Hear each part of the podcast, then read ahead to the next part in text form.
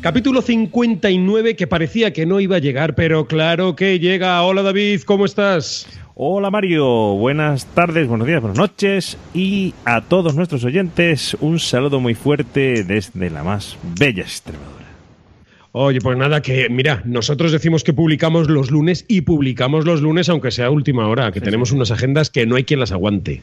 Bueno, bueno, tenemos la agenda, bueno, yo tengo el, el, el e-calendar este del el Fantastical 2 que uso, bueno, esto está con más puntos que, que, que parece la Bonoloto. Pero bueno, pues venga, aquí hay mucho trabajo. Oye, déjame que te diga una cosa. Mira, eh, tengo un amigo en Argentina, Juan Ignacio Torres, ¿vale? Que va a publicar un libro que se llama Práctica Fotográfica, ¿vale? Es un libro digital y me ha gustado mucho y por eso creo que merece la pena nombrarlo, porque es un libro, mm, como a mí me gusta, un libro práctico, ¿vale? O sea, digamos que es una guía para las personas que quieren aprender fotografía y te dice qué puedes hacer, cómo se hace, te pone un ejemplo y te manda deberes. Entonces, de alguna forma sigue nuestra, bueno, pues nuestro flujo, flujo de trabajo siempre intentando enseñar y me ha gustado mucho. El libro se llama Práctica Fotográfica, ¿vale? Y bueno, eh, va a salir el 1 de noviembre y tenemos una pequeñita sorpresa para los noctógrafos que estén interesados en él. Y es que si se apuntan, ¿vale? Van a tener un descuento. Eh, la web, ¿cuál es? manualdetecnicafotográfica.com barra lanzamiento guion especial. Aquí lo vamos a ver porque lo vamos a poner en nuestro canal de YouTube para que la gente lo lea y si no nos estáis viendo en YouTube y nos estáis escuchando, pues en la descripción del podcast lo, lo veréis, ¿vale? Así que ya sabéis, un libro digital, práctica fotográfica de Juan Ignacio Torres, que vais a aprender un montón, dedicado especialmente a las personas que están aprendiendo en estos momentos. Seguro que va a ser eh, muy interesante y, bueno, pues para nuestros oyentes, otra fuente de conocimiento más que está ahí dispuesta. Y como siempre, Fotógrafo Nocturno, dando las primicias. Oye, que tenemos un invitado hoy. Ay, qué invitado, tenemos. Él es como la seda, se deja llevar, es todo ternura. Además es un tipo que, ¿cómo diría yo? Mm, Aunque le pinches, no salta. Mira, voy a pinchar, mira, aquí, aquí, mira, asómate, Pincha, asómate ahí. Eh, ¡Ay! ¡Ay! Hoy. Hoy vamos a hablar de quién, o de qué, de qué y de quién. Pues sí, señor. Mira, hoy tenemos con todos nosotros, tenemos el gran placer y el gran honor de tener, primero, a un español. Bien. Segundo, un tipo que observa, se fija y mejora. Bien. ¿Y qué? ¿Qué es lo que, en qué se observa, qué es lo que fija y qué es lo que mejora? Pues Bueno. una herramienta que utilizamos los fotógrafos, que hacemos largas exposiciones, diurnas, atardeceres, anocheceres y nocturnas. Claro Estamos sí. hablando con todos ustedes del portafiltros Lucroy. Claro que sí. Y tenemos, damos la bienvenida Ah, dilo tú. Ja- Javier Olmedo, que fue el diseñador de los filtros y de los portafiltros Lucro. Y Javier, bienvenido a nuestro programa. ¿Cómo estás, amigo mío? Muchas gracias, muy bien, muy bien, muy bien. Y más Genial. hoy es un día especial. Bueno, bueno, vamos a ver. Eh, mira, tú sabes que la gente que nos oye principalmente hacen fotografía nocturna, pero la fotografía nocturna está ligada a la fotografía de paisaje, ¿no? Como le llamamos ahora landscape. Entonces, mi objetivo y el de David es que la gente aprenda. Aprenda el qué, el uso de filtros. Y mm, pues quién sabe de filtros, muchísimo tú. Vamos a ver, Javier, si una persona se quiere introducir en el mundillo de los filtros, porque yo, yo recibo preguntas de, oye, cristal o resina, ¿tú podrías decirnos, por favor, qué tipos de materiales, qué tipos de filtros hay y para qué se utilizan o cuáles son sus pros y sus contras? Hombre, eso es un tema muy personalizado de cada uno. Ajá. Cuando uno, cuando uno sabe mucho, sabe distinguir cristal de resina y sabe combinar eh, los tipos de tintes que tiene eh, la resina, que mucha gente la considera mala porque es que tiene eh, dominantes. Ajá. Bueno, uno de los mejores filtros que hay en el mundo, que es el Sinray, tiene unas dominantes bárbaras y su éxito precisamente es la dominante. Pero claro, hay que saberla manejar. Bien. Entonces, bien. para el principiante, eh, yo le diría que empiece de momento por un filtro barato. Que se vaya a un filtro barato y que vea lo que es el mundo de los filtros. Porque muchas veces en fotografía el que empieza de nuevo no está situado. Entonces, lo primero que tiene que hacer es fotografía de paisaje, nocturna, social, eh, de deportes, de acción, de todo, y poquito a poquito él se va a ir situando. Cuando él ya esté en el sitio que debe de estar, que siga su curso, porque hay muy buenos fotógrafos en muchísimas especialidades. Una de ellas, por supuesto, es el paisaje y la nocturna. El que ya está convencido, porque a mí no me gusta meter a la gente lo que no quiere, sino ayudar a la gente en lo que quiere y saber que cuando necesita algo, lo que debe de adquirir, lo que debe de comprar es algo que esté convencido. Eso es lo, lo principal. Entonces, ¿qué recomiendo al que se está introduciendo al mundo de los filtros? Pues lo primero es que se, que se junte eh, con gente que sepa de filtros. Muy buena recomendación. Ahí voy a poner un inciso mm, porque es que hay mucho maestro fotógrafo que hace un cursillo y al día siguiente se mete a profesor. eso duele muchísimo a mí y a todo el mundo porque el ignorante, que somos todos cuando empezamos, eh, necesita ansía el conocimiento verdadero y exacto del por qué son las cosas. Entonces ahí recomiendo a gente que tenga crédito, que vea su book de paisaje, que vea su trabajo y que no se deje, eh, digamos, que, engañar por gente que no tiene ningún tipo de crédito ni nada de eso. Eso es, eh, digamos que es el enemigo número uno de la fotografía yo creo que no de paisaje, sino de todas las ramas. Y, no solo en, nuestro gremio de la fotografía, ¿no? sino en cualquier gremio. Hay que, hay que ir a, los profesionales, a la gente que demuestra con sus actos, sobre todo con sus fotografías, que sabe. bueno, entonces, sobre cristal y resina me ha gustado eso que dices, ¿no? Empezar por un filtro barato y luego pues la gente irá descubriendo cuáles son sus necesidades. ¿Tú trabajas con cristal o con resina? Yo trabajo con los dos tipos de filtros. A mí el degradado pues nadie me va a sacar de la resina porque, porque da un, buque, da un, alma a la fotografía que el degradado de cristal no la da. Oye, pero... perdón, para la fotografía que quiero yo uh, hacer desde mi corazón, desde mi interior. Para la fotografía, digamos que quiero hacer un poco más real, pues de vez en cuando utilizo el cristal. Pero vamos, mm, por lo general suelo utilizar en degradados la resina y en neutros el cristal. Mezclar resina con resina eh, no apto para fotógrafos. Pues fíjate qué buena recomendación. Es decir, eh, eh, los neutros en cristal y los degradados en resina puede ser un... Y además personalmente estoy de acuerdo con esa afirmación que es una de las combinaciones que, que, de esa manera yo también uso, como, como acaba de decir Javier, y yo creo que puede ser, bueno, una primera idea. Por supuesto, lo que tú has dicho también, 100%, probar, probar, experimentar, y, yo también estoy de acuerdo con lo de los filtros baratos, los filtros no son productos, eh, los filtros buenos de calidad profesional no son especialmente baratos, y quizá el manejo de ellos y, y un poco el cómo la cámara te da otras respuestas diferentes como cuando no usa filtros, yo creo que también es un buen aprendizaje empezar por algo económico y luego ya, si te gusta y ves que puedes mejorar, pues saltar. Estoy totalmente de acuerdo contigo, Javier. Estamos, eh, dejarme que les diga una cosa porque estamos dando por supuesto que la gente que nos escucha sabe. Entonces, eh, antes de seguir avanzando, yo me voy a bajar medio peldaño, ¿vale? Para, Javier, esta es de primero de primaria, es muy facilito. Por favor, explícanos qué es un filtro neutro y qué es un filtro degradado y qué es un filtro inverso. Esas tres cositas, dime dos frases de cada una.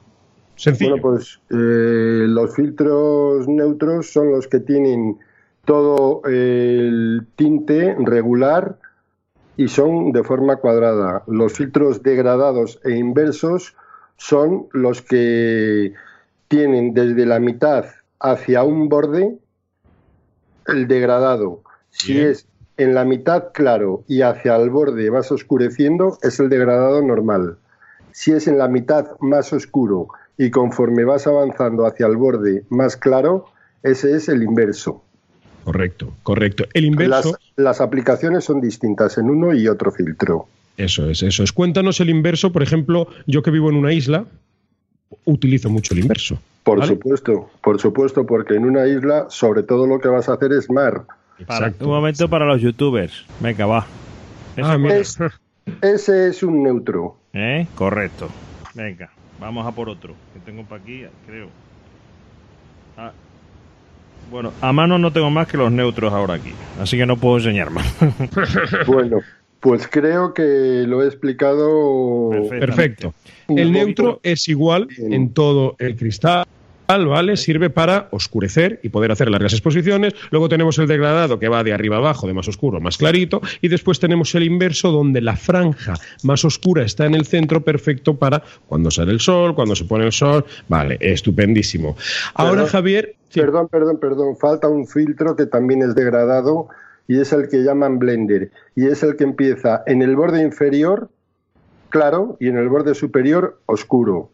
Es un filtro que se utiliza muy poco y que para utilizar ese filtro pues, pues ya tienes que pilotar mucho, mucho, mucho y... Ponos y- algún ejemplo. Y lo fino, dejamos ahí. fino ya. Pues mira, ese, ese filtro se suele utilizar para cuando tienes una escena, ah, pongamos la mitad de la fotografía, que tienes que reducir luz, sin embargo, la otra mitad mm, no queda bien porque queda exceso de luz ahí, pues puedes poner un blender, lo pones en sentido contrario y te regulariza tanto la parte del suelo, llamamos a la de abajo, como la del cielo, te lo va regularizando.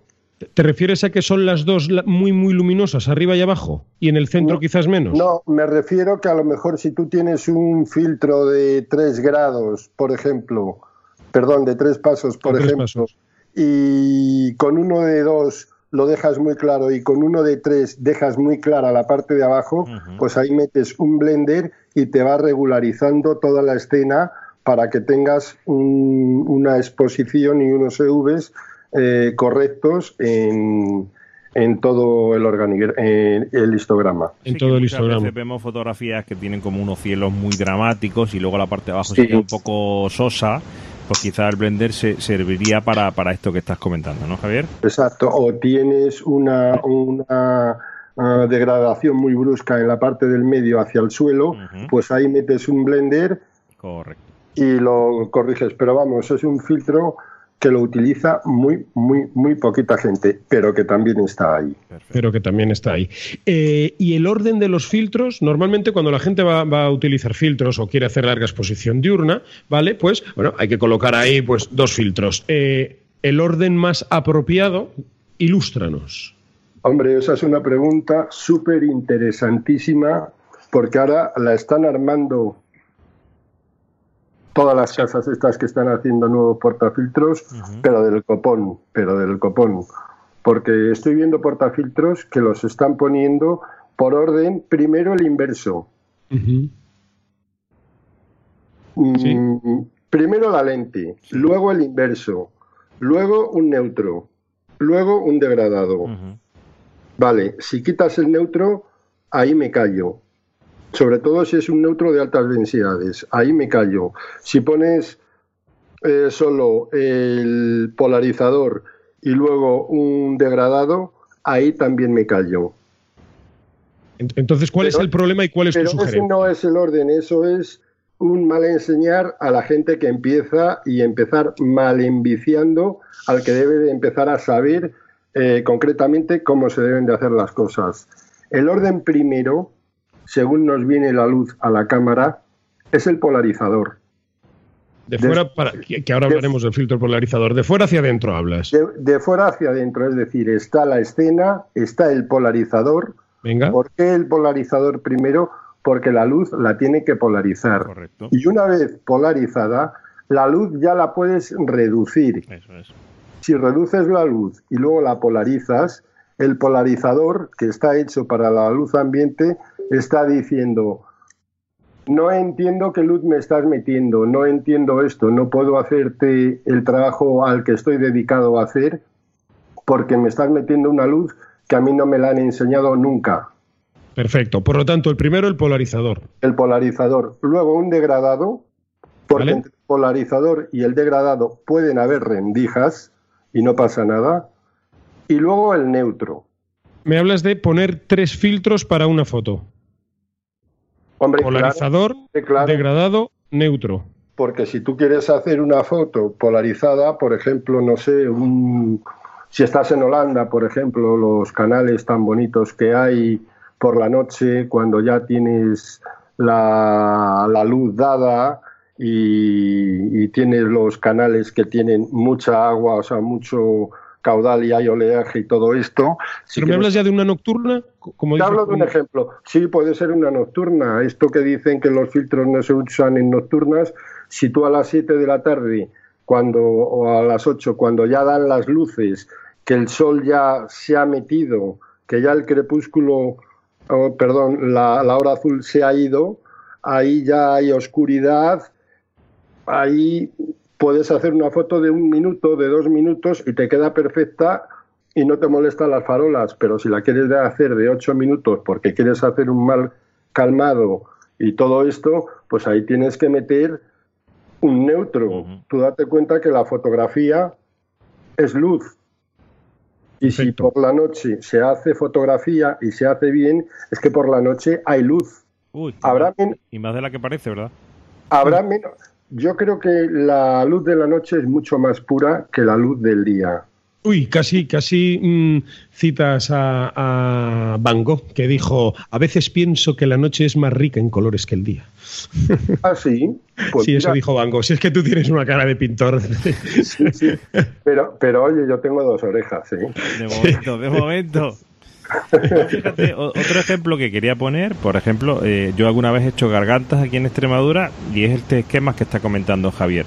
Sería el filtro polarizador, en este caso, para evitar muchas veces los reflejos de las piedras, ¿eh? que, que- Bueno, evitar o, o crearlos. o potenciar. Em- Todo depende de qué composición quieras en la escena. Ojo. Luego el degradado, porque muchas veces entra un poquito de cielo y aunque estás a lo mejor en una zona umbría, ya es un cielo de 11 de la mañana, 12 de la mañana, que tiene un- una cantidad de luz muy exagerada y te interesa eh, cubrir un poco esa zona alta. Y luego, por último, el degradado para conseguir pues mayor sedosidad, ¿no? Por ejemplo, otro ejemplo que yo he utilizado algunas veces aquí en Extremadura, en día, ¿no? En foto de día, por ejemplo. A mí ese esquema que, que comenta Javier me parece ideal. No, es que es el que hay. Es que los hilos son cuatro y Sí, no se puede discutir. Como Eso dices es- tú, ¿eh? Se ve cada cosa por ahí. Sí, eso es como el histograma. Cuando es un histograma, o está dentro o está fuera. Si está fuera, pues no hay foto. Y si está dentro, tiene foto. Eso, Así. eso es dos y, dos y dos son cuatro. No es esa parte subjetiva que tiene la fotografía. Eso pertenece totalmente a la parte objetiva Correcto. y que, no nos, y que no nos confundamos. Una, una cosa, Javier, porque, por ejemplo, mi portafiltros, ¿vale? Tiene ranuras para dos objetivos. Sí. Puedo la pregunta sería, ¿puedo dos util- filtros, perdona. Eh, eh, perdón, gracias, que para dos filtros. Entonces, yo suelo utilizar un neutro y un degradado, o un neutro y un inverso, pero ahora también tengo el, el- tu polarizador. Entonces, mm, ¿puedo utilizar el neutro más el polarizador? ¿O simplemente degradado más polarizador? Há- Háblame un poco, esas combinaciones. No, no, no, no, no, no, no. Si tú pones delante el filtro polarizador, detrás puedes poner un neutro. Lo que no puedes poner es de eh, delante un neutro y luego un polarizador. Porque No, el ha quedado claro que el polarizador es el, el- el que El está más cerca de la escena, el primero. el primero. Y ahora Vale. yo te digo, detrás puedo poner uno u otro, o el, o el neutro o el degradado. Por supuesto que sí. Bueno, ojo, en el sistema de 165 el filtro es cuadrado. Es circular, pero es cuadrado. Física, Yo- para la gente que no lo sepa, físicamente es cuadrado, ¿vale? Es- pero es- circular se refiere a cómo polariza la luz. Exacto, exacto. Técnicamente es circular. Eso es circular. Eso es circular. ¿Vale? Eso, eso es circular. Este es el, el tuyo también para el de 100 Sí. milímetros. Mm. De hecho, mira, de. mira la polarización, mira. Como Mira, se oscurece, mira, ¿no? mira. Qué pasada. Sí, sí, sí, sí. ¿Qué pasaba? ¿Habéis visto? Los, los podcaster que no nos estáis viendo, si, si nos veis en YouTube, David está girando el filtro polarizador delante de la cámara, entonces, mira, se, está claro y se oscurece eh, a lo bestia, polariza ahí, tanto que me veo yo reflejado. Tú, Mario, tienes el de 165 que es cuadrado y de ahí el sistema uh, Lucroid, que puedes girarlo radialmente, con ese sistema te apoyas para ver el punto exacto de polarización en la escena que tú quieras.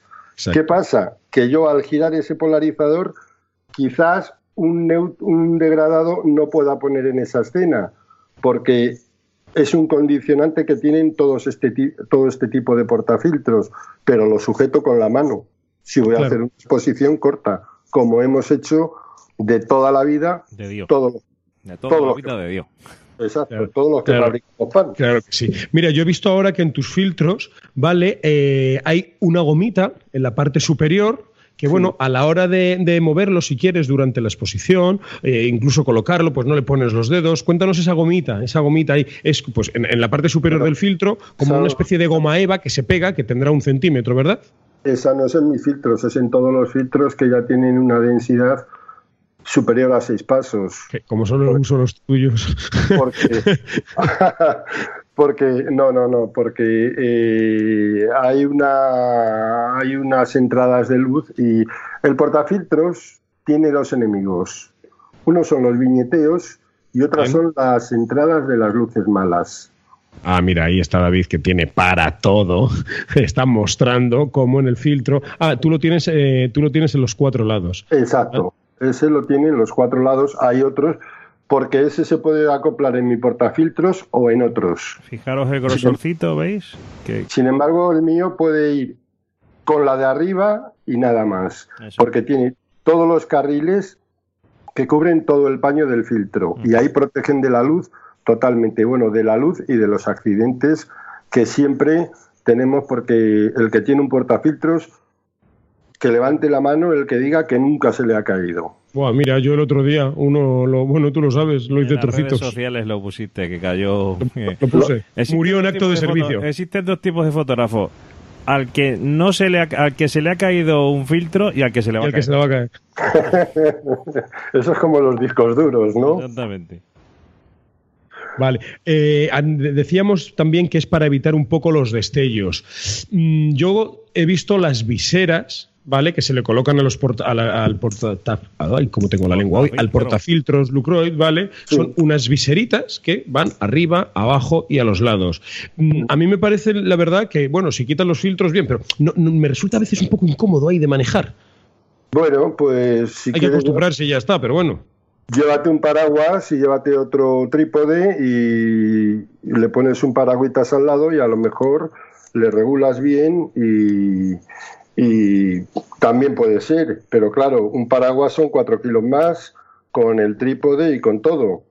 Esto salió, además, lo de las viseras salió gracias a Javier Alonso Torre uh -huh. eh, en un viaje que hicimos a, a una playa que hay en, ahí no me acuerdo, el norte de España, ese cerca de Francia, que hicimos ahí un, unas piedras y hablando, porque era muy oscuro, ya era muy tarde, muy de todo, ¿no? Y él llevaba un paraguas, ¿sabes? Sí. Y decía, ¿para qué llevas ese paraguas? Y dice, pues es para el viento, para, para librarme de las luces malas y todo esto, de las contaminaciones y demás.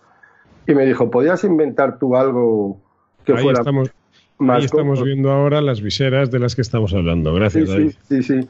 Me dijo, ¿podías inventarte tú algo que fuera más cómodo y acoplarlo en el portafiltro? Dije, claro, ya está inventado. Ahí ponemos unas viseritas a modo de hacer un parasol al portafiltros y evitar todo este tipo de, de pequeños destellos y demás. Y, y, eso hace que te salgan muchas fotos que si no, no puedes hacer. Por ejemplo, yo en este último viaje que me hice a Milán, hice una foto en la Plaza del Duomo con una farola a la izquierda y otra a la derecha, bestial. Y la hice por eso, a ver qué me va a salir aquí con estos dos pedazos de farolas y con unas luces súper potentes. Pues me quedé loco, la tengo colgada por ahí por Facebook y, y no se ha discutido mucho esa foto, ¿no? Pero. Qué, qué bueno. Yo te quería preguntar sobre el uso de filtros en fotografía urbana. Bueno, eso es muy habitual. El sí, pero, bueno, porque la gente le, le lo, lo, vemos mucho en paisaje, ¿no? Pero a la gente un poco le, le, da miedo meterse pues con farolas y demás. Entonces, aparte de. Oh, bueno, eh... Ojo, es que las farolas son un pecado mortal. Efectivamente, ¿no? ¿Cuál sería tu recomendación, tu consejito, tu truco, tu si le, si le, tuvieras que decir a alguien, si estáis haciendo fotos, ¿no? En ciudad, en, la Gran Vía, en Madrid, a ti te salen perfectas y yo estoy ahí sufriendo, ¿qué, qué me dirías? ¿Qué le dirías a un amigo, no? Yo creo que tú ya te lo has contestado, porque si a mí me salen perfectas, tengo un portafiltros con viseras. El resto no lo tiene. Y es que es la verdad. Muchas veces he ido yo con amigos que tienen otro tipo de portafiltros y han dicho, ¿y por qué a ti te sale? Digo, pues mira, porque tengo las viseras, ponte la mano, ponte lo que sea y evita la farola esa que tienes ahí. Y a mí me sale y me estoy comiendo un bocata de chorizo, que me encantan. y tan ricamente. doy fe, de, la, de la utilidad, de, en este caso, de las viseras y, sí que se nota, sí que se nota. Y hay fotos que entra luz por todos lados y si no es con la visera no hay manera de pararlo. no hay otra, no hay otra. Mira, Lucroid nace del consejo de muchísimos fotógrafos que son de paisaje, muchísimos, y que entienden de fotografía. Y ahí Mario no te hagas el longi porque tú estuviste en el equipo de I D del portafiltro de 165 dándome lo que me diste. Dicho que yo fui parte del grupo de I D suena muy bien, pero en realidad nos tomamos un café en una terraza. lo que pasa es que yo le, yo le decía, pues David, este, David, Javier, vamos a ver, esto yo creo que sí, esa. Y el buen hombre, pues Javier siempre me hacía caso. Bueno, y te enviaba yo los portas y me decías, mira, esto por aquí, por allá. Y aparecieron en el trastero de mi casa hace como dos años una bolsa que si no hubiese hecho portafiltros no había ninguno. Fíjate pues lo que te digo. Pues, pues míralos porque me interesa, ya que hice, hice 70 por, eh, prototipos y sí que me gustaría conservarlos en la historia de Lucroy, pero como los, los mandaba a unos y a otros, no hice nunca localización de los mismos. Y oye, si los tienes por ahí, sí que me gustaría que me los mandaras para hacer yo como mi pequeño museo. Los tengo, los tengo en el trastero de mi casa en Península, que voy, poco, pero voy al trastero menos, pero bueno, la próxima vez que vaya los cojo porque los tengo en una mochilita de VIH, o sea, y además mm, localizados. Tú no te preocupes que, eh, que los tendrás. Es que se hicieron 70 prototipos y 23 ensayo, prueba, error.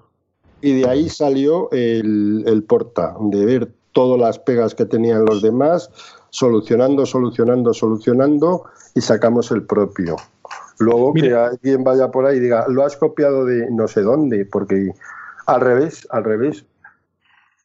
Hay marcas que me están copiando a mí. Eso es porque eres bueno. Eso es porque eres bueno. Eso es que eres un tío bueno. Escúchame, tío, bueno, vamos a ver. En nocturnas, porque yo no uso filtros, o casi nunca uso filtros en nocturnas. Dime si tú, los no sabes hacer fotos por la noche todavía. Pues eso mismo digo yo. Tienes que aprender todavía lo tuyo. Eso mismo digo yo. ¿Quién a ver, ¿quién hace fotos con filtros? No quién, no me importa la persona, sino eh, qué fotos nocturnas se pueden hacer con filtros. Yo, me encuentro preguntas de, ay, quiero hacer la Vía Láctea encima de, mi, de la iglesia de mi pueblo, que tiene luz, le pongo un filtro al revés para que abajo me oscurezca, tal, tal, tal. Eh, la, teoría es fácil, la práctica luego no es tan fácil. Pues mira. Eh, si yo te digo a ti nocturnas con filtro, dime tres cosas, venga. ¿Qué te pues viene a la mente? Que yo lo he aprendido de todos vosotros. Eh, del primero que aprendí la fotografía nocturna con filtros fue de Jesús María García Flores. Bueno, es Jesús Manuel, pero yo le llamo Jesús María y con ese y yo, Y yo le llamo Flores. yo también le llamo Jesús María. claro, porque me lo has oído a mí. Claro. Y estábamos en el Canto El Pico y estaba el pueblo de Torrelodones abajo. Entonces, claro, la luz que emitía el pueblo de Torrelodones hacia el canto del pico era gradualmente eh, hacia arriba. ¿Qué pasaba? Pues que el suelo lo tenía él muy clarito y la casa la tenía menos clarita. Y me dijo, ¿te fijas en esa zona de ahí? ¿Ves esta foto? Sí, pues ahora vamos a colocar un filtro degradado al revés. Es decir, que estamos acostumbrados a poner eh, lo negro hacia arriba, pero en este caso, como era el suelo el que tenía más luz que la casa que estaba más arriba, pusimos un filtro al revés y vimos la diferencia que había entre la foto sin filtro y la foto con filtro. Y dije yo, chapo. Y dijiste tú, esto me gusta. Esa fue la primera. Y otra, bueno, cuando tienes contaminaciones lumínicas que están fuertes y están un poco mitad de la escena o algo de esto, ahí tienes que meter un inverso porque la diferencia que hay entre luces y tiene que ser inverso porque al ir hacia arriba vas aclarando y el cielo se va viendo bien. Y luego abajo tienes el suelo y tienes lo transparente del inverso. Y se nota muchísimo la contaminación lumínica cuando metes un inverso eh, en esas condiciones. Ahora me ha recordado una cosa, eh, hay quien pone un inverso, pero solamente la parte transparente la coloca arriba, dejando la parte eh, tintada fuera del objetivo, ¿sabes para qué, verdad? Para que en fotografía nocturna se marquen más las estrellas. Las estrellas, eso me lo enseñó a mí el señor José Benito Ruiz. ¿Y qué razón tenía? ¿Y qué, razón, tenía? ¿Verdad? Sí, señor, sí. Y si metes un filtro de un paso, que eso me lo enseñó el señor Antonio Martín, que por cierto le doy la enhorabuena por esa medalla de bronce en el agua de los Epson. Eh, el, el, el, awards este de los Epson ha sido, o sea, yo cada vez que abría Facebook, alguien se había llevado siete medallas. ¿Cómo hemos quedado? ¿Cómo hemos quedado? ¿Cómo dicho el award de los Epson, digo, otra botella de agua nueva que ha salido. El agua. de los Epson, digo, ¿y esta de, qué, de qué manantial es? Pues, pues, mirar, mirar, fíjate, y en eso sí que estoy orgulloso y, es lo que me hace siempre tirar para adelante. De todos los fotógrafos que han ganado el AdWord de, de Epson, más de la mitad de los que hay de España son fotógrafos que llevan Lucroid. Muy bien, pues muy bien. Eso dice mucho, ¿eh? Hombre, hombre, hombre, claro que sí. Claro, eso, eso dice muchísimo. ¿Qué dice el otro, ¿no? Eh, ahí la has dado, ahí la has dado. Ahora, ahora hablaremos precisamente de, la expansión de la marca y de quién lo utiliza. Antes de meternos en, esas lides, a mí me gustaría para la gente que está aprendiendo, porque hablamos de... ay, David. Párate, Mariette, párate. Yo creo que sería bueno que Mario, tú mismo nos haga el resumen, porque habéis dado dos tips anteriores buenísimos, que son para que se vean más las estrellas y el de un paso que ha dicho, recuérdanos los tips para que nuestros noctógrafos se lo apunten el, inverso, ¿eh? que poníamos solamente la parte clara por arriba para que viéramos eh, más estrellas, se vieran las estrellas con mayor claridad, comentabais. Y segundo. El inverso o, o, cualquiera, o sea, es solo la, parte, es poner el filtro. Eso es. más que con mayor claridad, con mayor volumen. Mira, exactamente. Se hacían más gorditas. Más gorditas. Más gorditas y además que se notan más para allá y más para acá. Y luego también has dicho tú, eh, Javier, que el de un paso también eh, ejercía ese, ese efecto un poco. Sí, en el de un paso sí, porque entre un transparente y un paso hay una ligera diferencia que solo los Fórmula 1, como digo yo, saben apreciar. O sea, es que esto es como, como el Fórmula 1. Cada vez que hacen una una reforma y le quitan una décima de segundo a una vuelta, en esos términos es súper importantísimo. Entonces, esa décima de segundo, el nivel mm, donde nos estamos situando ahora hablando, lo ven súper importantísimo. Pues me quedo con esos dos tips y se lo dejo ahí eh, subrayado para nuestros noctógrafos porque puede ser muy interesante para que ellos lo prueben. Seguramente eso no lo sepa todo el mundo y yo creo que han sido dos aportaciones muy buenas. Gracias, David. Siempre estás ahí con tu toque docente maravilloso. Eh, Javier, mm, hablamos de tres pasos, de 16 pasos, de 10 pasos. Por favor, para el que nos esté escuchando y esté aprendiendo un montón, explícanos esto qué es de los pasos y de cuántos pasos hay filtros. Eso es importante, porque nosotros hablamos de esto porque estamos hasta las cencerretas, ¿no? Pero, ¿qué, es esto de los pasos? Bueno, pues los pasos son la, la unidad de luminosidad, el EV. Entonces, cuando tenemos un filtro de tres pasos, ¿qué queremos decir? Si tenemos una escena que tiene una serie de parámetros sin filtro, le metes uno de tres pasos y, es como si cerráramos el diafragma en esa parte de la foto tres pasos, por ejemplo. Ojo, ojo, no, no, no, no, no me gusta decir eso. Es como si cerrásemos o el diafragma o el ISO o la ah, velocidad. Perfecto. Porque, porque si no, el que no entiende va y cierra el diafragma. O si, le hablan, o si le hablan solo de la velocidad muy común en mucho maestro armero, como digo yo. Maestro armero. Sí, porque solo te hablan de la velocidad Y eso es hacer un flaco favor, no a los que saben, porque los que saben, eso ya lo saben, sino a los que no saben y se quieren introducir en el mundo de los filtros.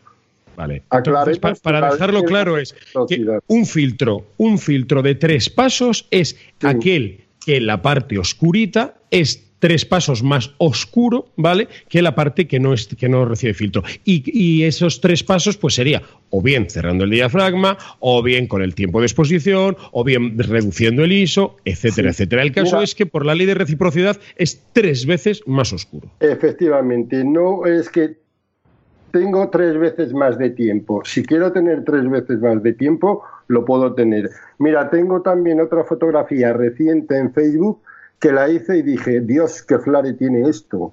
Pero es que ese flare me llegaba hasta la luna y la estaba haciendo a F4. Y dije yo, divino, le cojo y le meto un F10 y le aumento el ISO. Vale. Con un F10 le aumenté el ISO. No llevaba filtro, no llevaba filtro. Pero es un ejemplo que con filtros se puede hacer me salió una luna que parecía un sol con todos los destellos y de todo. Es decir, que de un artefacto feo que te va a estropear una fotografía, tuve la gran casualidad porque gracias a Dios hay veces que la fotografía te da esos caprichitos y te, y te, y te echa un cable, ¿no? Entonces, ahí la tengo yo plasmada como si fuera la estrella de Navidad, aunque estemos en octubre, y es la luna. Bien. Lo que, lo, que lo que quería también que explicáramos es de cuántos pasos hay filtros, porque luego la, nomenclatura es un poco confusa, porque pone 0.9, ¿verdad? O 0.6, o 4. Dinos, pues hay filtros de estos pasos y se indican de esta manera. Bueno, la nomenclatura son dos. Venga. 2 elevado a n, es decir, 2 por 2, 4, el que es... Eh, 4X es de dos pasos. El filtro 4X es de dos pasos. 2 elevado a la 3, 2 por 2, 4 por 2, 8. El 8X es de tres pasos. 2 elevado a la 4, es decir, 8 por 2, 16. El de 16X es de cuatro pasos. ¿Qué pasa? Que si vamos por 2 es 32, por 2 64, por 2 256, por 2 512. El 512 correspondería al filtro ND 8 pasos y sin embargo lo ponen en vez de 512 ND 400. Correcto, correcto. Y al 10 le ponen ND 1000. Y no ¿Y al 16? 1024. Ahí no, no me llega la calculadora, es que es de las baratas. Es decir, que esa nomenclatura es la que más nos hace un lío a todos. la mejor, la mejor es la de un paso, dos pasos, tres pasos, cuatro pasos, cinco pasos. Pero hay otra, pero hay otra que también te la ponen ahora que es 0,3. 0,3 porque es la unidad EV. Un EV, sabes tú que todas las cámaras tienen para llegar al siguiente EV tres movimientos si lo tienes configurado en valores de tercio o dos movimientos en valores de un medio. Bien, bien, pero antes solo se configuraba en valores de un tercio y punto. Ahora ya son más modernos. ¿Te has enterado, David? Un tercio. No, si es que él viene de las cámaras de cuando las cámaras no tenían ni pila. Un, tercio de V es la unidad mínima de, luminosidad. Entonces, eh, es 0,3 por n. Es decir, que 0,3 por 2 es 0,6. 0,6 es dos pasos. 0,3 por 10 es 3.0. 3.0 es 10 pasos. 0,3 por 16 es 4.8. 4.8 es 16, 16 pasos.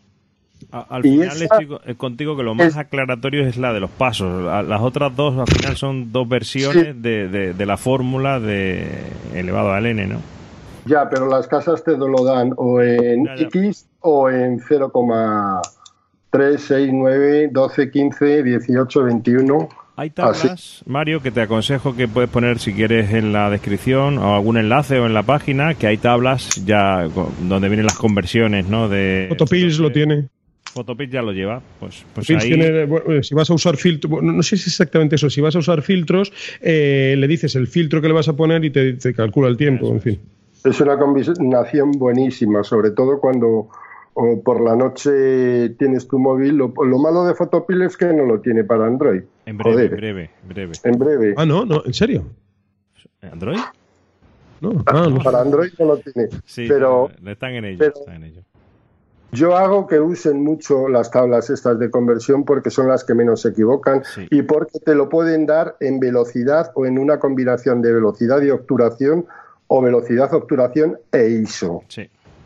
¿eh? no solo en velocidad, que, que es que a mí me pone de los nervios estos que explican que los filtros de 10 pasos es para aumentar La velocidad. eh, la velocidad. Tiempo, No, es para hacer tu fotografía en, lo- en- en donde tú quieres hacerla. Ojo, que no sea la velocidad la que te lleve a ti, que seas tú quien lleve la velocidad.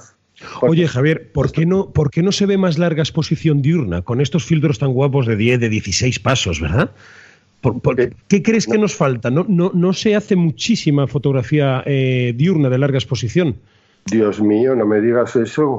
¿Tú te ¿Qué parece te que se hace mucha? A mí me ¿Qué te que dirá. José Beut? ¿Qué te dirá José Casal? ¿Qué te dirá Sí, y más Álvaro gente. Alto Balina? Uy, Dios mío, Dios mío. No, esa pregunta no me la has dicho.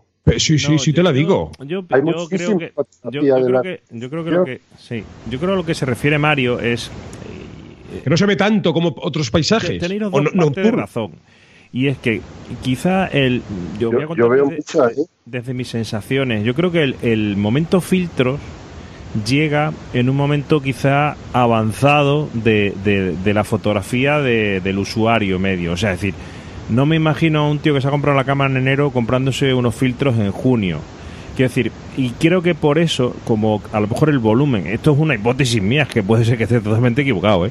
Pero Pues me el parece volumen- correcto. el volumen de, de fotógrafos que están en un sector, vamos a decir, avanzado, quizás sea menor que el volumen de fotógrafos medios, amateurs, que puede haber en, en- en el mundo de las redes, en el mundo de que nos movemos nosotros, ¿no?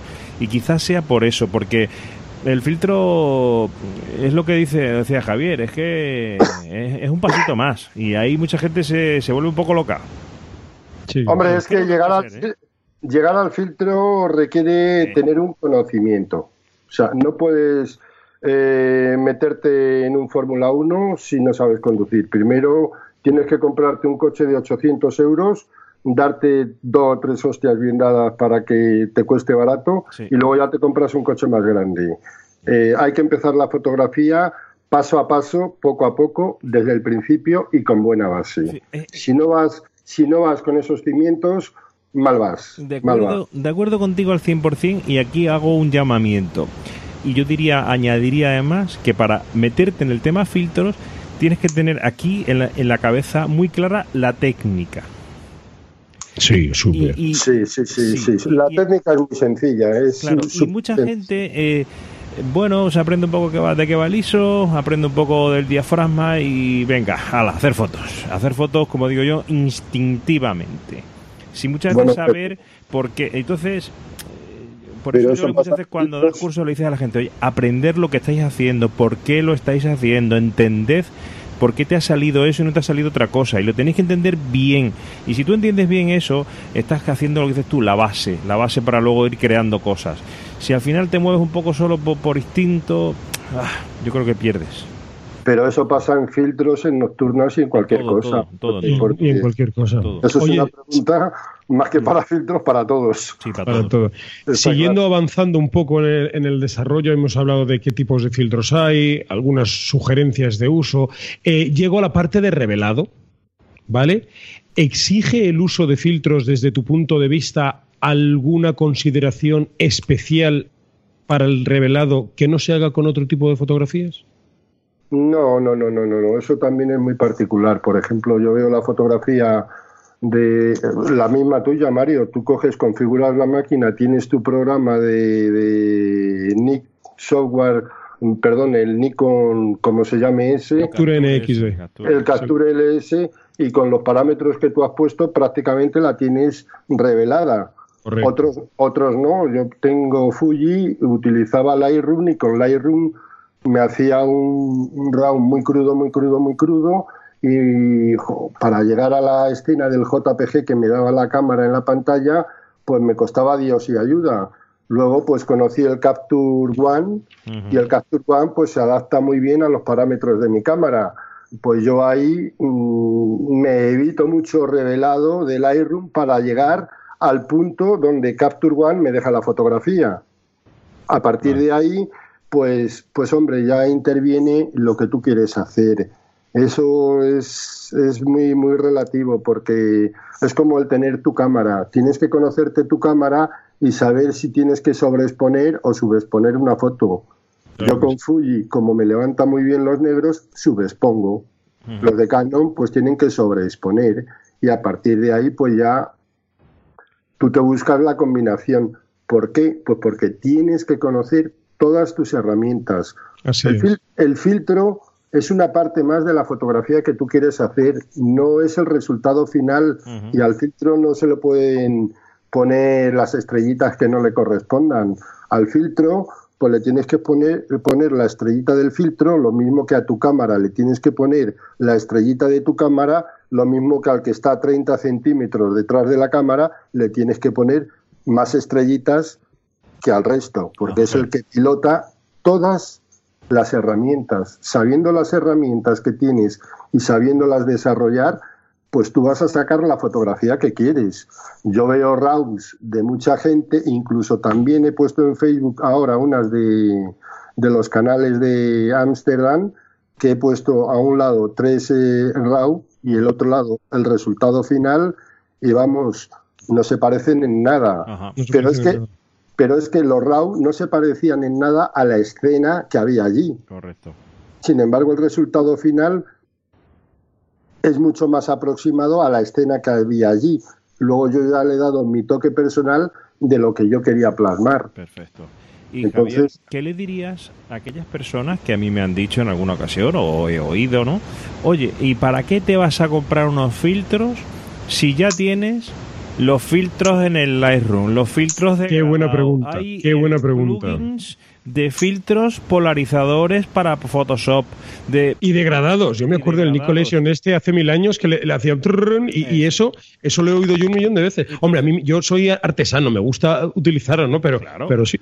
Pues por eso te pregunto yo, Javier, ¿qué le dirías tú a alguien que te suelta que el filtro, vamos a llamar vía software, es más barato, más económico, más rápido que el filtro allí sobre la cámara. ¿Qué le dirías tú para desmontarle un poco eh, esa teoría que Mario y yo compartimos contigo de que si le puedo poner ese cristal o esa resina adelante, mejor que, cualquier otra cosa? Hombre, pues yo le diría, ¿y para qué te compras una cámara fotográfica si puedes hacerlo todo en Photoshop?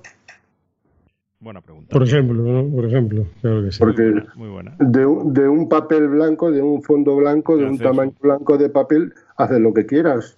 Te coges una foto de allí, otra de allí, otra de Daniel Cordán, otra de quien sea, le coges una rosa a uno, un césped a otro, un lado al de al lado, y para qué te va a comprar una cámara con lo caras que son. Al final volvemos otra vez a esta filosofía un poco de ser más fotógrafo que manipulador o al revés, ¿no? No, no, no, no, hay que ser fotógrafo. O sea, a mí no me gusta, a mí no me gusta el purista, purista, purista, porque no tiene razón. Ni el blanco ni el negro, ¿verdad? Ni el blanco ni el negro. O sea, hay un color. Mira, el otro día, eh, en una entrevista que estuve leyendo de Juan Pablo de Miguel, decía que, y, ese para mí es uno de los fotógrafos top de, no de España, del mundo, que él hace la fotografía que él quiere, pero nunca rompe la ética del paisaje que tiene enfrente. No me parece mal. Eso es lo que digo yo. Oye, yo hay veces que veo, voy a una plaza y hay un cartel de prohibida que me está jorobando todo el encuadre. Pues mira, yo lo siento, pero no voy a quitar el, el, cartel, eh, la señal de prohibido porque me pueden poner una multa para ser purista o, por ejemplo, eh, la otra vez en Brihuega, en los campos de lavanda, había una composición que dos árboles te estropeaban la composición, pero uno te quedaba perfecta. ¿Qué hago? ¿Voy con una motosierra y me cargo el árbol? Como te pide el dueño, te busca lío. Yo ahí, que me perdonen los puristas, clono el árbol y punto. Y lo siento, pero, pero es que eh, yo no voy a poner un truño, voy a poner lo que yo estoy viendo desde dentro. Y ese árbol que estoy viendo no lo estoy viendo. No, quiero verlo. Oye, vamos a ver. eso es eh, lo más gordo que puedo hacer yo mm, de una foto. Quitar lo que yo no voy, lo que no me dan permiso para, para quitar. Se me echa algo, fíjate, todos estos, los verdes y todos estos encima. Em, vale, vamos a. Seguimos avanzando y ahora creo que hemos hablado mucho de filtros que no tienen sentido sin un portafiltro, ¿vale? Y aquí vamos a decir que tú en particular, a mí, y a mucha gente, pues nos abriste un mundo, porque los que trabajamos con Nikon y el 14-24 milímetros, bueno, sí, se comentaba que había por ahí algo que tal, que nunca terminaba de llegar a España. Para mí, digamos que el primer portafiltros... había algo, el portafiltros leí algo que no valía para nada. Y lo digo así claro porque no valía para nada. Bueno, eh, el llegó, llegó el portafiltros Lucoroid para los filtros eh, 1424. Luego enseguida, bueno, pues ya a pasos agigantados se implementó para muchísimos objetivos. Además, yo he visto que has hecho trabajos para fotógrafos en particular. Yo mismamente te llevé una Pentax antes de ayer, te la di en mano con un objetivo y al día siguiente, toma Mario, ya tienes arandela para utilizar filtros con tu Pentax. Con el Pentax de 30, sí. Con el 1530. Vamos a ver, mmm, háblanos del portafiltros, porque muchas veces la gente dice, joder, es que es un cacho plástico. Bueno, hay que llegar ahí, hay que hacerlo, ¿verdad que sí? O sea, eh, si fuese un cacho plástico, pues llevaríamos eh, años teniéndolo, y si no se ha tenido, por algo es. Y la cámara es un cacho hierro. Y la cámara es un cacho hierro, ¿no? Entonces, no, no, háblanos... No, eso es una buena pregunta, eso es que es de plástico, claro, pues tira el portafiltros al suelo y cárgate un filtro, porque con uno que sea de aluminio no tiene la amortiguación que tiene un plástico. Por ejemplo, antes los, los coches llevaban guardabarros y eran de hierro. Vamos, ¿verdad? Y, se dieron. de mi padre. Verde, verde botella, verde Coca-Cola, tenía un, un guardabarro que aquello, vamos, era un tanque. Y según la evolución tecnológica, el hierro lo han quitado, ha desaparecido, lo han puesto primero en, en plástico y ahora los ponen en poliuretano. O sea que, ¿por qué? Pues por, porque tienen sus razones de amortiguación y de todo. Pues el portafiltros este, mira, eh, el récord de caída de este portafiltros lo tiene Alejandro Rodríguez. Está más en el suelo que la cámara. no, no, no, no, no, estaba en el piso 87 del Empire State y se le cayó. ¿Qué me dices? Y tuvo la suerte de recogerlo. Y lo desde tenía, 87 cayó el suelo. ¿Por qué no pasaba yo por allí? 87, si menos mal. Yo por allí no, no lo ve. Por, eso lo tengo yo, por eso lo tengo yo. Y le dije, Alejandro, vente para acá que te voy a dar otro portafiltros, porque ese debe tener algún bollo, lo que sea. Que no, que no tiene ningún bollo. Digo, joder, pues ese es que lo quiero yo. Y porque se ha caído desde el piso 87 y le tengo, y le tengo, y le di otro portafiltros a él, pero ese le tengo yo. Caído desde el piso 87. Y a ver, perfecto y sin ningún defecto. A ver qué otro portafiltros puede llegar a hacer eso. O tirar, yo en todas las demostraciones que hago cuando voy por allí, cojo, meto un filtro y lo tiro al suelo y la gente dice, ¿qué hace este? Digo, sí, lo he tirado con un filtro dentro.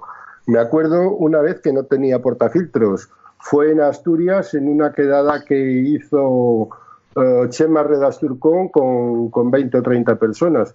Y como no tenía porta, digo, Chema, déjame tu porta le metí ahí su filtro, que él tiene un Haida, y lo tiré al suelo. ¿Qué hacéis? ¡Pi! ya sabéis lo que es, ¿no? Sí, sí, sí, sí. Eh, HP. Algo de eso. Y, joder, tirarte el porta, que para que vean esto, que este porta es como Dios manda, ¿no? Él es testigo de ello. Oye, Javier, ¿y cómo, cómo se diseña un filtro, un portafiltros? Porque, bueno, está claro que depende para el objetivo que sea, ¿no? Pero, ¿Cómo se hace? Un portafiltros uh, se diseña escuchando, escuchando a la gente. Eh, yo no soy el inventor de este portafiltros, soy la oreja. Quien, quien ha hecho realidad todas las eh, frases de cada uno de, la gente. Exacto, exacto. A ti Esto que me dijiste, si en 150 viñetearlo en 165, porque tú que estás haciendo un portafiltros para un filtro o un portafiltros para un objetivo. Esa frase es tuya y eso no se me olvida a mí jamás. esa frase es tuya, tío. Sí, sí, este, fin de, este fin de semana he dicho una que me han dicho que va a ser una cita. Y dije, la fotografía nocturna es como una ensalada. Échale la sal que quieras, ilumina como a ti te guste. pues debe ser de esas que... a ver, repite la frase, Javier, repite la frase. O no soy cocinero, no te he entendido nada. Bueno, es igual, no importa, no te preocupes. no, a ver, mi frase era, mi frase de, de, era una metáfora, ¿no? De decir que la fotografía nocturna era como una ensalada. ¿Por qué? Pues porque a ti la ensalada te puede gustar con mucho vinagre y a mí me puede gustar con poco. Que hagas tus ah, fotos como a ti te gusten. y, cualquier otro tipo de fotografía, eso yo lo aplico a todo. A todas. Efectivamente. Por eso ahí, ahí digo yo a todos los foreros estos que cogen y se dedican a, pues le falta una piedra o la piedra más a la derecha o la más a la izquierda porque si tal, porque si cual, pero es que yo la piedra la he puesto ahí y ya está, y esa es mi versión. Eh, en los foros poco, poco respeto se tiene al fotógrafo, muy, poco. Y, y, eso es triste. Háblanos, por favor, de la difusión, ¿vale? De qué has hecho o qué ha ocurrido para que Lucroid se utilice prácticamente en todo el mundo por fotógrafos destacados, fotógrafos de moda, fotógrafos que marcan tendencia, fotógrafos que tienen workshops súper mega caros. Eh, ¿Por qué? Por fotógrafos que saben fotografía y saben lo que quieren. En realidad, lo que quieres decir tú.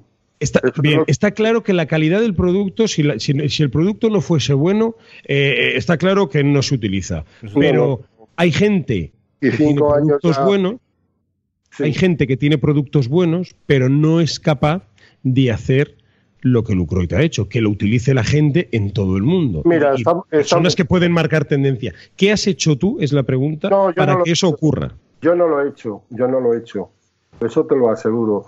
Han cogido, han visto el portafiltros este y lo han visto gente eh, que sabe de fotografía y han visto que tienen, por ejemplo, en el 1424 que puedes poner el adaptador y la capucha y lo único que hacen es coger y hacer crack allí. Y lo han visto fotógrafos que se van a 3.500 metros de altura o a 4.000 o a, bueno, o a 8.000 y pico, porque Javi Camacho Jimeno tiene Lucroid y dice que el portafiltro es más cómodo que ese para las situaciones donde él se mete, no hay ninguno. O sea, tú imagínate que estás en un risco con el trípode donde como te vayas 20, 10 centímetros con el pie hacia la derecha, tienes mil metros para abajo. Pues él ahí hace, su fotografía y la hace con un filtro y un porta porque hace clac y ya lo ha puesto. Entonces dirías que esta expansión tan... No la, no, no la tiene ninguno.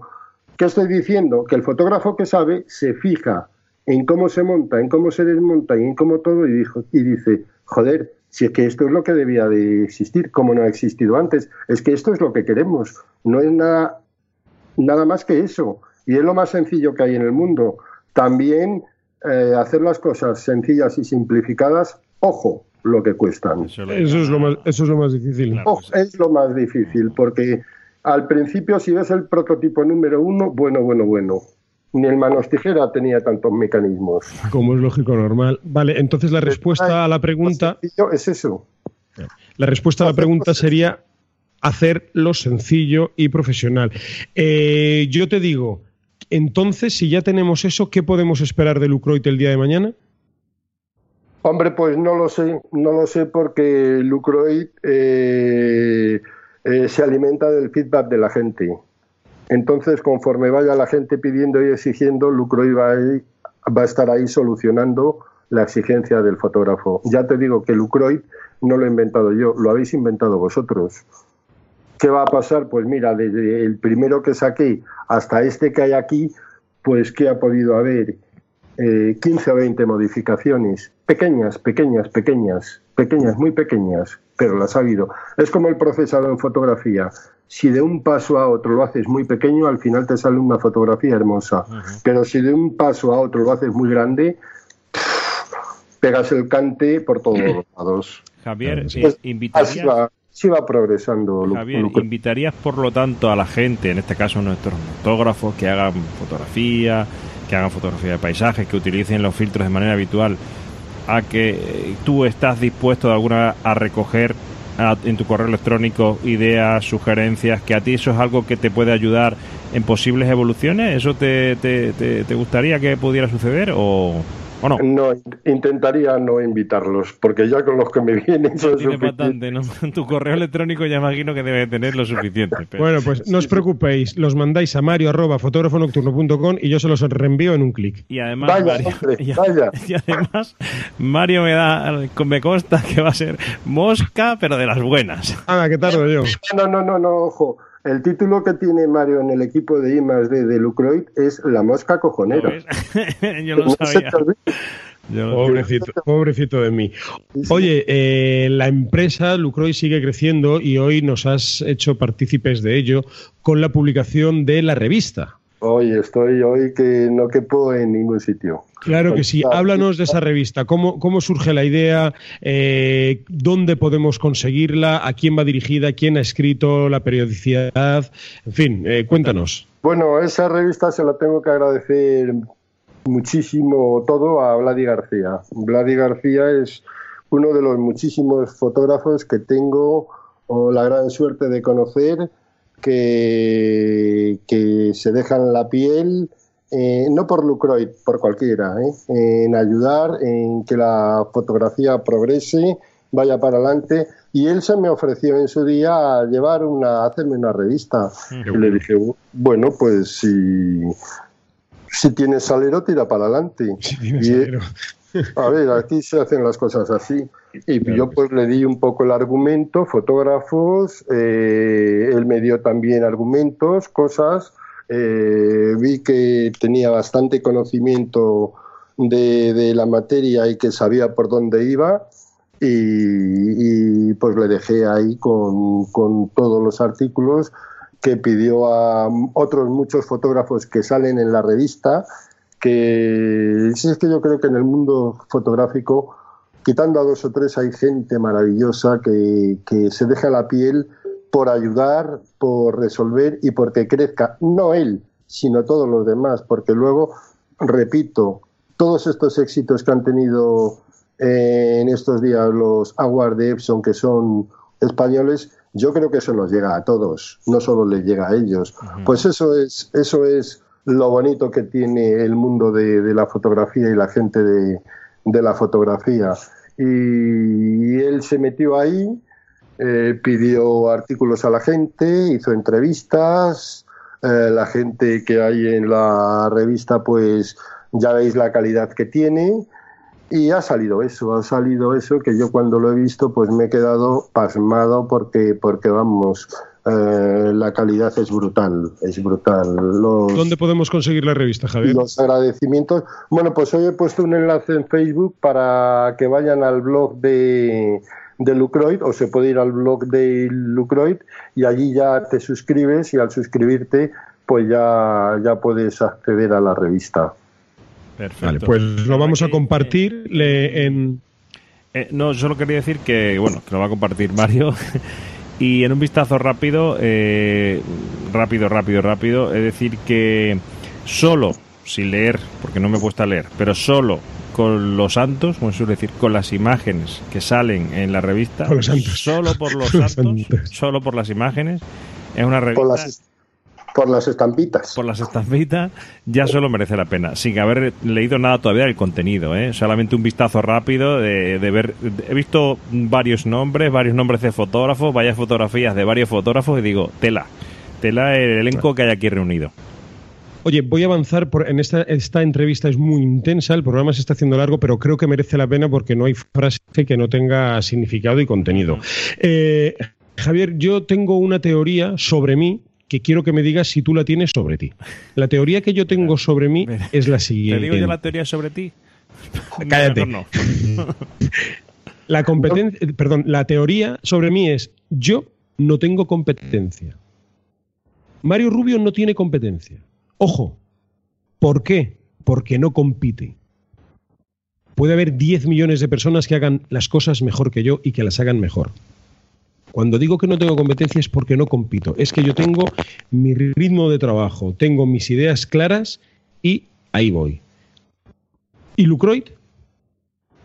Hombre, Lucroid es que sirve al fotógrafo y no ha ido a, o sí, no lo sé, no lo sé, es que yo no he visto, yo he visto los errores que hay en lo que hay en el mercado y que se pueden evitar. Entonces, eh, hemos solucionado todo eso. Pues me he basado en la competencia porque la competencia es la que tiene los portafiltros, pero no para competir con ellos, sino para ah, facilitar el trabajo al fotógrafo, para que lo que coja de la mochila le llegue a la cámara y ya está. Esa es la labor, no es, no es, eh, no es otra. Hombre, me joroba que haya portafiltros que, que están rompiendo la teoría de la fotografía, porque me joroba. Pero mira, tienes que callarte y aguantarte. ¿A qué te refieres con, pues a portafiltros que primero te ponen el, polarizador y luego te ponen ah, sí, lo, que decías antes. ¿Qué, estás haciendo? O sea, que, eh, es que eso tenía que estar, eso debía de ser motivo de cárcel. a partir de las piernas. Pero ahí no entra nadie en la cárcel ni los políticos, no hay pega. Por eso no te preocupes. Al, ignorante no se le puede hacer esa putada, hombre. Ya, Para eso estamos nosotros. Para eso hay que, nosotros. Hay, que de todo. Ya, pero hay mucha gente, hay mucha gente y, es muy triste que le vayas equivocando a la gente. Eso es, eso yo no puedo con ello. O sea, yo no puedo con ello. Lo mismo que yo cada vez que me mandan un mail, oye, ¿por qué no puedes mejorar esto y eso? Mira, por ejemplo, las viseras, yo puse tres viseras al principio y me vino una vez Ángel Piñeira, un fotógrafo aficionado, que estaba haciendo una fotografía en las ventas a un puente y tenía ahí el trípode y, un metro más para allá del trípode tenía una tapadera de estas de acero galvanizado. Entonces, claro, el rebote de, en el acero galvanizado de la luz era tan bestial que se le metía por abajo. Y al final cogió y puso un trapo. Y me mandó un vídeo, el trapo, el puente, me mandó todo, todo. Y claro, dije, esto no puede ser. Y cogimos y pusimos la cuarta visera. Y por eso, sí, por eso uh, Lucroid sois vosotros, no soy yo. O sea, a mí me vino Ángel Piñera, me dijo, he tenido este problema, lo he solucionado así, y le dije, muchas gracias, y gracias a ti voy a poner la cuarta visera. Y puse la cuarta visera porque no pensaba en esas luces de rebote que fueran a dar tanto problema. Pues sí, las luces de rebote menudos problemas dan. Oye, y entrando en la recta final, yo lo sé, pero hay gente que no lo sabe y me gustaría que lo supieran. ¿A qué se debe el nombre de Lucroid? Ah, bueno, por ahí. Esa pregunta me ha encantado, Mario. Me ha eh, encantado. lo, sabía. Hay que tocarte la patata. Porque yo no sé inglés, pero lucro it en inglés significa dinero o algo por el estilo, ¿no? Yo no tengo ni idea de inglés. El lucrarse, lucrarse. O lucrarse, ¿no? Pues LUC, que son las tres primeras siglas de Lucroid, corresponden a mi hijo Lucas. Lucas, claro que sí. ROI, que son las otras tres siglas de Lucroid, corresponden a mi hijo Mario Roy, que Roy es Rodrigo en gallego. Y para tener un cachito de mí, la T de tejedor, porque yo soy Javier Olmedo Tejedor. De ahí surge. Si tú unes Luc Roy, T, sale Lucroid. Claro Ese es el nombre de Lucroid. Que, que, no es Lucroa. Cuidado. Lucroa. Eso son las ratas. A la española. A la española, como tiene que ser. Oye, pues eh, me ha encantado. ¿eh? Hemos hablado de un montón de cosas. Terminamos con la parte un poco sentimental, familiar y seguramente de quien heredará el día de mañana la empresa. Eh, si no se hacen cargo, David, yo sé que tiene tiempito por las tardes y eso te lo gestiona él en un momento.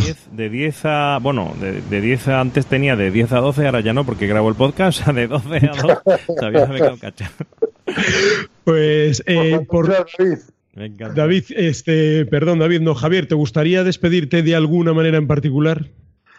Bueno, pues lo único es agradecer a todo el mundo. Lo que más me ha emocionado, ya te digo, es el haber visto a tanta gente ganando esos premios y que de esa gente, de los Awards de Epson, eh, la inmensa mayoría sean fotógrafos que llevan Lucroid encima. Eso, o sea, me ha dejado a mí, pues, imagínate, un orgullo, es, es, es, lo que busco, es eh, esa situación, ¿no? Pues, pues darle las gracias a todos ellos y todos ellos no son ellos, son todos ellos y todos los demás, Sí, sí, Claro. y que sigamos avanzando de la forma que hemos avanzado en tan poquito tiempo, tanto. Poquito Porque nada. nos- Porque estábamos hace cuatro días en Tarancón tomándonos el café, viendo los portafiltros y mira ahora, ¿eh? Claro que sí. Sí, sí, sí, sí, tanto, tan- tanto premio, fíjate que antes todos los premios eran americanos, holandeses, chinos, japoneses y demás, y este año han sido españoles, españoles, españoles de Cuenca y de todos lados. De Cuenca. Bueno, pues mira. Yo, David. sí, yo sí, yo solamente quiero, bueno, pues eh, agradecer a Javier su visita. Creo que ha sido un programa muy interesante donde hemos hablado y hemos intentado aclarar los términos sobre los filtros, los tipos de filtros más comunes, lo que hacía cada uno. Eh, luego nos hemos metido un poquito también en la técnica, en, en el portafiltros Lucroid en sí. Y bueno, como siempre le pedimos a nuestros invitados, eh, yo quiero que te despidas diciéndonos eh, tu fotógrafo preferido, el, aquel fotógrafo que para ti es una inspiración y que quieres que esté reflejado para que la gente que nos oye pues tenga otra referencia más a quien, a quien seguir, ¿no? O a quien ver. Así que dinos. Vaya putada de pregunta. Ya, y además dicen. es uno, ¿eh? Y además es uno. Todos me lo dicen. Uno, uno nada más. Solamente uno. Es que este es él es peor que yo. Eso es una injusticia muy gorda. Javier, Eso es una injusticia muy gorda. Javier, Javier Olmedo. uno solamente y que no sea de tu familia ni tú mismo, por supuesto. Oye, eso, eso, esa condición no la dijiste antes, ¿eh? Pero mira, la letra pequeña dice, mm, venga, mójate, digo, hay que mojarse. Yo sé que es una faena cuando uno tiene La- mucha la gente de idea es que- referencia. la idea es que. eh, No, todo- mira, tú es has, que- has venido que diciendo no, a lo largo de no la charla. puedo, no puedo. has venido eso. diciendo a lo largo de la charla un montón de fotógrafos. O sea, es decir. Y, y los que me he dejado, y los que me he dejado. que nadie se sienta ofendido, ni mucho menos. Pero es, es simplemente decir, mira, este tipo creo que puede ser un tipo interesante para vuestra audiencia, para que entre y lo conozca. Ah, Venga, Un fotógrafo si más para fácil. pues mira, Antonio Martín. Venga, Antonio Martín, apúntatelo, Mario, y nos ponemos en la web. Sobre todo, a mí lo que me interesa... de Una, esta- de esta una pequeña- bestia de la fotografía. Claro, me interesa de, de esta pequeña sección que salgan nombres que a lo mejor no están tan en el candelero como otros y que la gente diga, leche, mira, Carlos Martín, oye, está ahí y fíjate qué trabajo. No, Carlos no, Antonio Perdón, Martín. Antonio, Antonio Martín. Como el Antonio Martín. Antonio Sí, Martín. Oye, pues para terminar, eh, nada, aquella gente que quiera comprarse los filtros o los portafiltros, yo estoy enseñando ahora aquí eh, para los youtubers, pues nada, lo que yo he adquirido y lo que, con lo que voy a trabajar, ¿vale? El filtro de 16 pasos y el, y el polarizador, pues tenemos un descuento para ellos y es que cuando compren en la web de Lucroid con el código Mario-Rubio, pues Javier tiene la amabilidad de hacerles un 10% de descuento. Así que si habéis sido capaces de escucharnos durante más de una hora hablando de todas estas cosas, pues quizás el premio, ¿no? sea pues ese descuento que Javier con muchísimo gusto os ofrece. Así que Javier, despídete de todos los noctógrafos. Uf, ya ha pasado una hora, ni me he Más de una hora. Más de una hora. Más de una hora. Ah, y a los noctógrafos los llevo en el alma porque yo soy fotógrafo de paisaje y noctógrafo total. Claro. Y total, total. y noctógrafo. Bueno. Por cierto, ¿no has enviado tu foto para la orla, Capullito? Ey, es verdad. ¿Qué Mm, haces, ya, estás haciendo lo que no debes. Preguntando. Ay. Pues, Fotito, todo- por- todo- fotito de uno por uno la queremos ya. ¿qué, O no publicamos el podcast, tú verás. qué- qué queréis que digan los noctógrafos? Hombre, ¿qué queréis que les diga? Hombre, y si llevan unos choricitos y unas cositas así con una brasita por la noche, pues que yo me apunto, ¿eh? Eh, que yo me apunto. para. Aunque se me olvide la cámara. Bueno, señores, pues yo creo que hemos llegado hasta aquí. Sí, señor, aquí acabamos. eh, vamos a publicar ya mismo. Y nada, como siempre decimos, eh, desde Extremadura, lúmenes a casco porro. Y desde Tenerife, un abrazo y buenas fotos. Gracias, Javier. Oh, Gracias, Javier. Gracias a vosotros. Hasta la próxima. Bye. Hasta la próxima.